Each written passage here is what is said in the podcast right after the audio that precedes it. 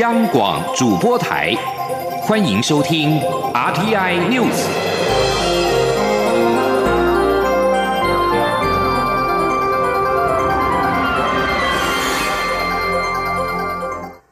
各位好，我是主播王玉伟，欢迎收听这节央广主播台提供给您的 RTI News。今天是二零一九年五月二十一号。新闻首先带您关注：台湾因为中国打压，已经连续三年无法参与世界卫生大会 （WHA）。美国卫生部长艾萨二十号表示，美国与中国的关系极好，但美方坚持台湾应该获得联合国世界卫生组织 （WHO） 年度大会的观察员身份。艾萨正在瑞士日内瓦出席至世界卫生大会开幕式的空档，接受记者的访问。中国曾经有多年同意台湾派遣观察员出席世卫大会，近年来因为两岸关系紧张，又将台湾阻挡在大会之外。对此，艾萨表示，美方支持台湾取得先前在世界卫生大会所享有的身份。世界卫生大会 （WHA） 在二十号开议，邀请台湾作为观察员参加，成了开议攻防的焦点。友邦代表发言强调，将台湾排除在 WHA 之外，将形成重大的防疫缺口。在二十号上午开议的闭门总务会议上。友邦发动了台湾议题，向世界卫生组织提案，邀请台湾作为观察员参加 WHA 列入议程。友邦史瓦蒂尼与洪都拉斯为台湾发言，而中国和古巴则是持反对意见。最终，总务委员会建议不纳入议程。在下午的进行的大会上，友邦则是再度提出要求，会议进入到二对二的辩论。中国卫国家卫生健康委员会主任马晓伟首先发言，他老调重弹，提出一中原则。而对为台湾发言的，则是友邦马绍尔群岛及圣文森，中国及巴基斯坦发言反对，各有三分钟的发言时间。而大会最终仍然是按照总务委员会的建议，不列入议程。世卫行动团团长、卫生福利部部长陈时中二十号在日内瓦举行国际记者会，除了强调台湾的医卫实力之外，也再次重申把台湾列为中国的一省是错误理解，还说中共并没有权利决定台湾是否参加世界卫生大会。不过，考量健康是基本人权，台湾人愿意在不设政治前提的前提之下，与中国针对健康议题启动对话。前天记者肖兆平的采访报道：世界卫生大会二十号在日内瓦举行，世卫行动团团长、卫生福利部部长陈时中虽然无法进入会场参加，但也把握机会与各国家在场外进行双边论坛，同时也举行国际记者会，向国际媒体传达台湾可对世界医卫贡献心力的立场。中国的打压自然是国际关注焦点。陈时中表示，参与世界卫生大会固然对台湾非常重要，但台湾的主权可是一步都不能退让。因此，中共不仅没有权利决定台湾是否参加，也没有权利决定台湾要用什么名义参加。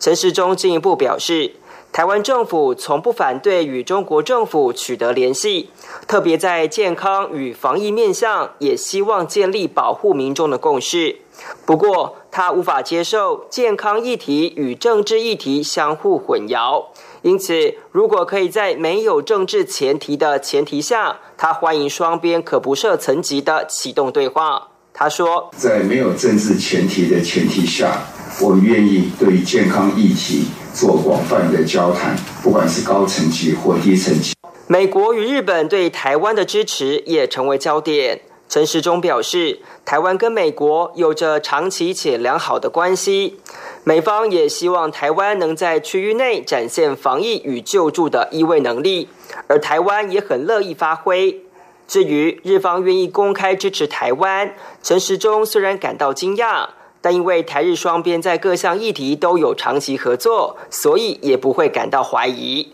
他说：“对于日本对于台湾的支持，我从来不怀疑了。哦，那不过公开来讲，我也是有一点惊讶。那台湾跟日本长久以来，哈，就有在人民的相对的情感，所以不管是在贸易也好，在观光也好，或者急难的救助，我们都有长期的合作。”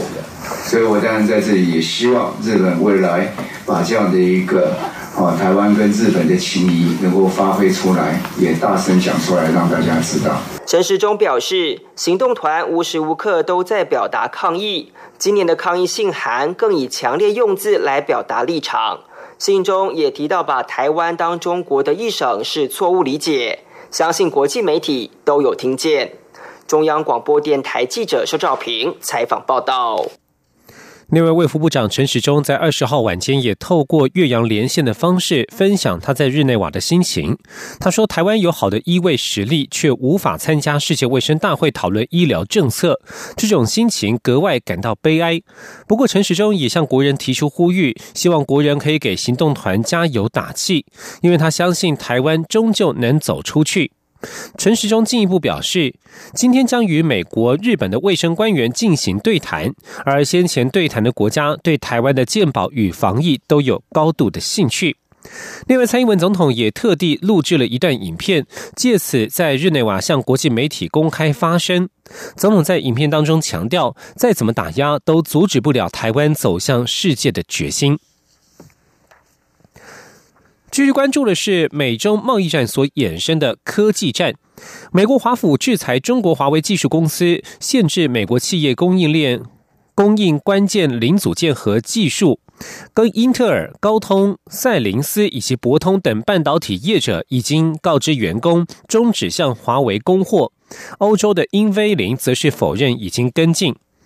美国总统川普十六号将华为和七十家附属事业列入出口管制黑名单，禁止华为在未经美国政府许可之下向当地企业采购零组件和技术。由于华为是全球最大的网络设备供应商，也是第二大的智慧手机供应商，美国政府的禁令在全球产业引发的连锁效应正在持续扩大。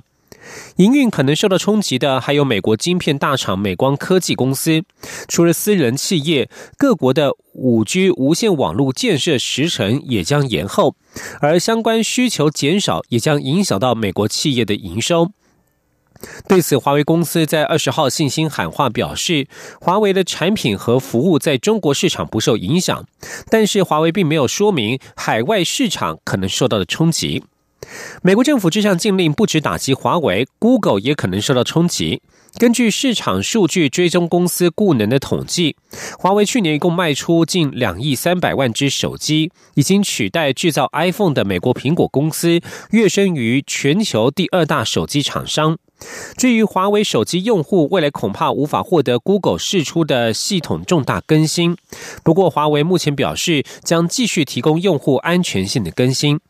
对于美方全面封杀华为，经济部统计处指出，这将会对台湾厂商带来转单效应，效益多少还要观察。不过，华为身为中国最大电信厂，此事对于台湾的科技业者带来的影响可能会比较大，而且是全面性的影响。经济部在二十号公布四月份外销订单金额三百七十六点六亿美元，年减百分之三点七，减幅收敛，表现优于预期。不过，经济部指出，五月受限于基期较高因素，衰退恐将扩大。同时，也因为美中贸易战又掀起新一波的冲突，带来更多的不确定因子，使得外销订单表现何时能够转正，是越来越难预测。从大趋势来看，下半年进入消费旺季，应可带动外销接单的表现。前天记者谢佳欣的采访报道。全球景气持续放缓，终端需求疲弱，影响传统货品接单。同时，半导体客户库存去化尚未完毕等不利因素持续。四月外销订单金额为三百七十六点六亿美元，多数主要产品皆呈现衰退，以机械产品年减百分之二十一点九最多，化学品也有双位数衰退。然而，资讯通信产品受惠于智慧手机、笔电、网通产品接单增加，接单金额创历年同月新高，年增百分之三点三，是本月外销亮点，也让整体外销订单仅年减百分之三点七，减幅大大收敛，优于经济部预期。可惜的是，因去年五月接单为历年同月新高，拉高基期，今年五月接单恐持续衰退，且幅度可能扩大至百分之十。经济部也强调，先前预期下半年接单有望翻红，但以如今局势来看，是越来越难预测。经济部统计处处长林丽珍说。嗯，现在预测越来越难了，因为不确定的因素越来越多的。我们上个月在说，可能因为去年的下半年它的基数比较低一点，我们有机会今年的下半年可能会好，会转正。那因为现在整个全球的一个贸易的情势哈，不确定因素是有增加的一个现象，那比较难估计。比如说，像有提高关税。经济部指出，赵情势看来，目前接单虽为负成长，但并没有急速下坠。下半年是出口旺季，预计可有新产品问世，带动接单成长，也使得厂商对于下半年景气是看好居多，认为下半年表现应会比上半年好。而经济部也会随时留意相关局势变化及变数。中央广播电台记者谢嘉欣采访报道。美洲贸易战进入新一波的较劲，经济部统计处指出，六月份才会知道美方第三波课税是否会实施。不过，厂商其实都有做准备，而第三波课税产品包含了电脑、手机。由于这两项产品是外销订单最主要的接单货品，将来一旦真的课税，对台湾接单的影响就会比较大。同样是财经消息。公股龙头台湾银行在二十号举办一百二十周年行庆庆祝大会，邀请行政院长苏贞昌表扬优秀人员。苏贞昌在致辞时表示，他身为首长不念数字，只看温度，因此他以温度来谈台银和台湾的连结，并且希望台湾银行在历经日治时期之后，能够永远在这一块土地以台湾银行之名持续经营，而且越走越强。而他也表示，台银的董座薪水虽然不比私人银行，但是想要当台银董座，可得挤破头。前天记者陈林信宏的采访报道。台湾银行一百二十周年行庆，公股行库大家长、财政部长苏建荣致辞时肯定台银表现。苏建荣指出，台银历久弥新，经营绩效屡创佳绩。去年税前盈余达到一百一十多亿元，如果扣除二零一六年高雄硫酸亚厂的政治性因素后，获利创历年来新高。行政院长苏贞昌则强调，他用温度看台银这一百二十年的转变。他表示，中日甲午战争后。后清朝将台湾割让给日本，日本人管理台湾，以台北市、重庆南路的三大建筑就可以看到全貌，包括现今的总统府，就是当年的总督府，司法大厦作为那些不服日本管理人士的清场场地。至于需要钱，就盖了台湾银行，台湾银行就是这样来的。苏贞昌也透露，他的丈母娘和前总统李登辉的夫人，在当年都就读目前的台北市立第一女子高级中学，毕业后找工作都进入台湾银行服务。两人是同学，也是同事，现在都高龄九十六岁。苏贞昌还表示，虽然台银董事长薪水比私人银行还要少，但台银董事长就是银行工会的理事长，可以看出台银董事长的重要性。苏贞昌说。台湾银行一直是台湾的龙头银行，台湾银行的董事长一定是银行工会的理事长。虽然他的薪水比其他银行的董事长少很多，甚至于不到其他银行董事长的零头，但要当台湾银行董事长的要挤破头。所以台湾银行为什么会是龙头银行？不是一天，而是一百二十年。苏贞昌也表示，日前他在一天内撤换三家公股银行的董事长和总经理，但是大家都没有注意到，这三家银行的总经理都是台银的副总经理升任。他还访问现场在座的人士，这是不是代表他非常重视台湾银行？中央广播电台记者陈林信鸿报道。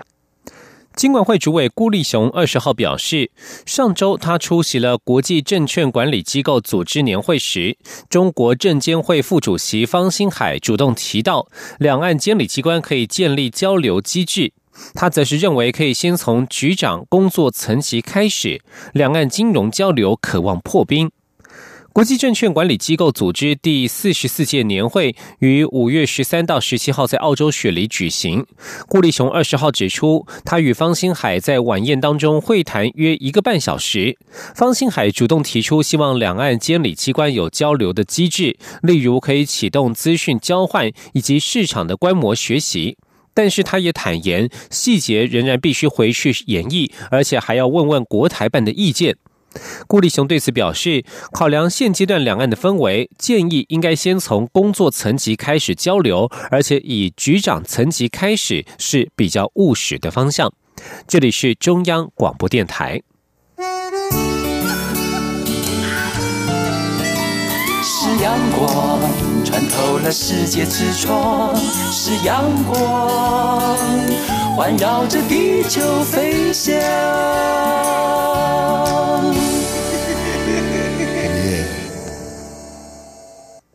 各位好，我是主播王玉伟，欢迎继续收听新闻，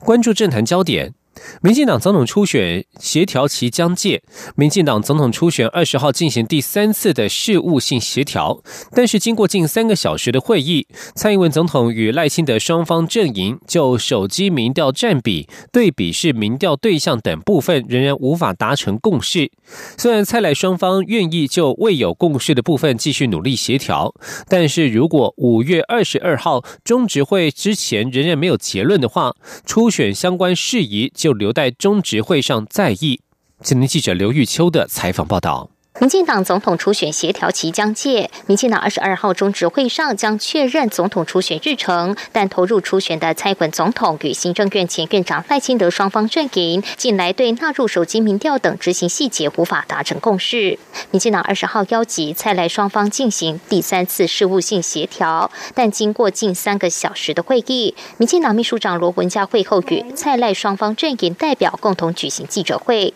罗文嘉指出，赖阵营代表主。主张与国民党主要对手对比，但蔡正营则主张要与国民党主要对手及台北市长柯文哲进行三方对比，双方各自表达立场。对于对比式民调方式未能达成共识。此外，就手机民调占比部分，蔡正营主张手机所占比为百分之八十，也愿意接受中央党部民调中心手机所占比百分之五十的经验。赖正营则倾向正大选研中心手机占比百分之二十。时，双方各持己见，仍未达成共识。那双方各自表达立场，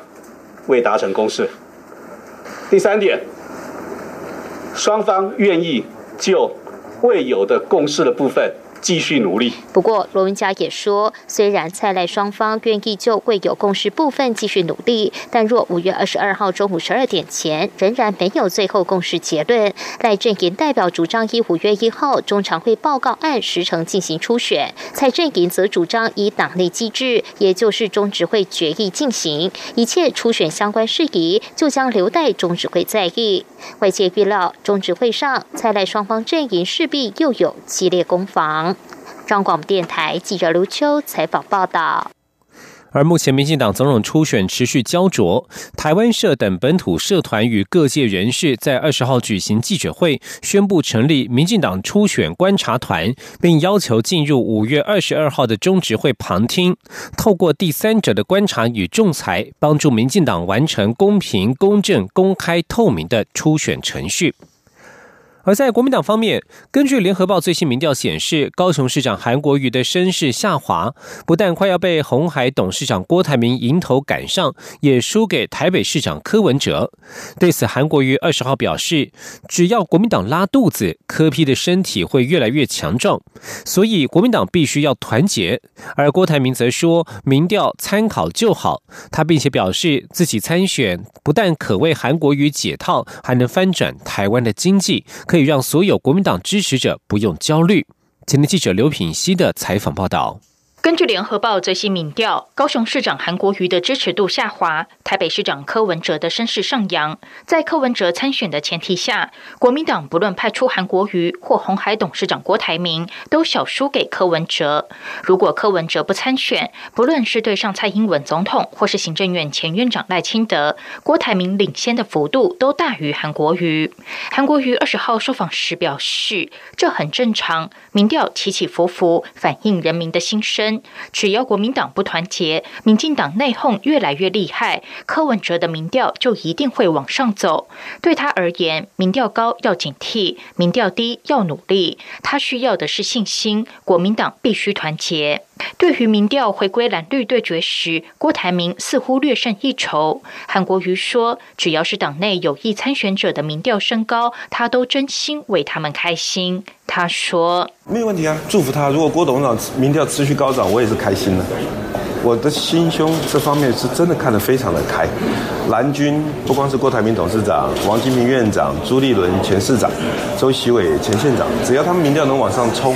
我都为他们开心，这是真的，心口如一。郭台铭二十号受访时则表示，民调参考就好，如果他不能认真做事的话，民意随时会变化。他认为自己现在做的还不够，所以进来请走基层，就是要了解基层的真正需求。他并指出，如果他能坐镇中央，一定会帮韩国瑜让高雄发大财，不但可以帮韩国瑜解套，也翻转台湾的经济。国民党支持者就不用焦虑。他说。那我能够坐镇中央，我一定啊，这个帮韩市长把高雄发大财，全台湾发大财。这样子，第一，我帮韩市长解套；第二呢，帮整个台湾的经济翻转；第三啊，这样子，国民党的的所有的选民就不要焦虑，对吧？这是我认为啊，我来参选跟呃整个韩市长的搭配，这是将来是最好的一个完美组合。立委王金平受访时则说：“民调作为参考借鉴，他只要努力就好。他的民调一直在往上爬，他有自信，最终能够获得国民党的提名。”杨广记者刘聘熙在台北的采访报道。继续关注的是六四三十周年的醒思。台湾民主基金会在二十号举办六四三十周年谈中国对民主人权之威胁座谈会，邀请了王丹、王军涛等六四领袖以及民运人士进行对话，讨论中国政府对民主与人权的威胁。针对如何促使中国民主化的问题，王丹表示，贸易问题与人权问题必须重新挂钩，这是西方世界能够促进中国民主发展的重点。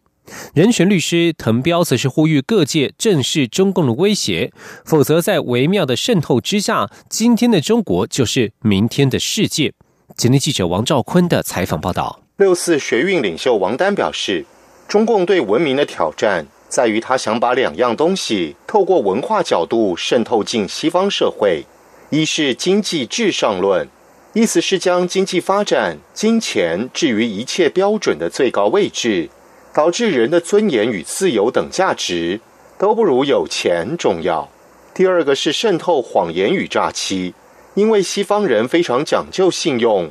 其社会以诚信跟信任为基础，但近来中国人却能靠贿赂进入哈佛、耶鲁等大学，这种渗透做法将为西方文明带来基础性的负面影响。面对中共威胁，西方国家要如何促进中国民主发展？王丹认为，贸易与人权重新挂钩是重点，也是他亲身经验。王丹说：“当年我能够从监狱里被释放到美国来，就是因为那时候贸易问题跟人权问题还勾在一起，所以这个才能够释放。然后贸易问问题跟人权问题脱钩以后，诺贝尔和平奖得主都死在监狱，也不会让他出来了。